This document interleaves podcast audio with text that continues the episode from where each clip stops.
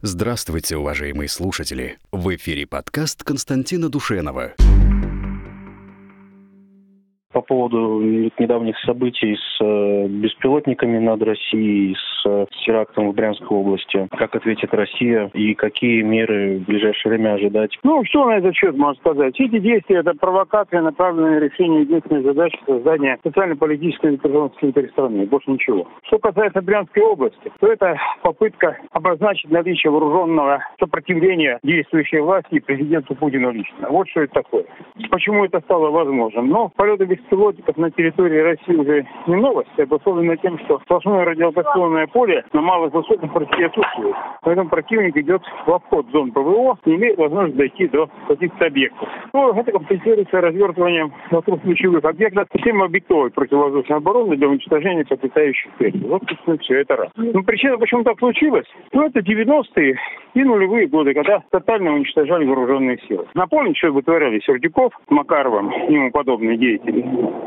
Так что вот это все оттуда идет. Значит, теперь дальше что? Конечно, за 10 лет восстановить то, что разрушалось 25 лет, невозможно. Что будет предпринимать Российская Федерация? Ну что, будем цепляться граница с Украиной, туда будет выделяться дополнительные силы погранвойск, Росгвардии. Это, конечно, не очень хорошо, поскольку это снижает наш потенциал на Украине, но деваться некуда.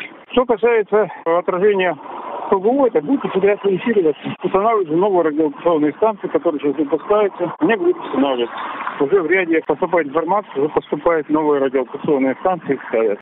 Со стороны именно ответа, как какой-то массированный удар или... Если бы я в моменте президента Путина, я бы уже давно-давно провел специальную военную воздушную наступательную операцию, снес бы к чертям всю ПВО и потом бы окружил бы эту группировку, как фашистов под Сталинградом.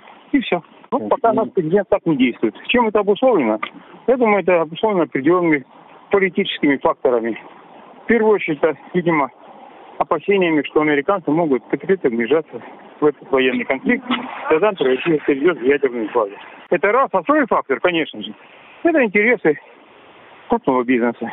Крупный бизнес, я хочу напомнить, продолжает торговать газом и нефтью через Украину. Мы там платим Украине деньги. Крупный бизнес продолжает, продолжает торговать через Украину в Одессу аммиаком работает аммиакопровод. К сожалению, я должен констатировать, что далеко не всегда интересы государства, интересы скорейшего решения задач разгома врага являются главными. Очень часто эти интересы приносят жертву интересам крупного бизнеса.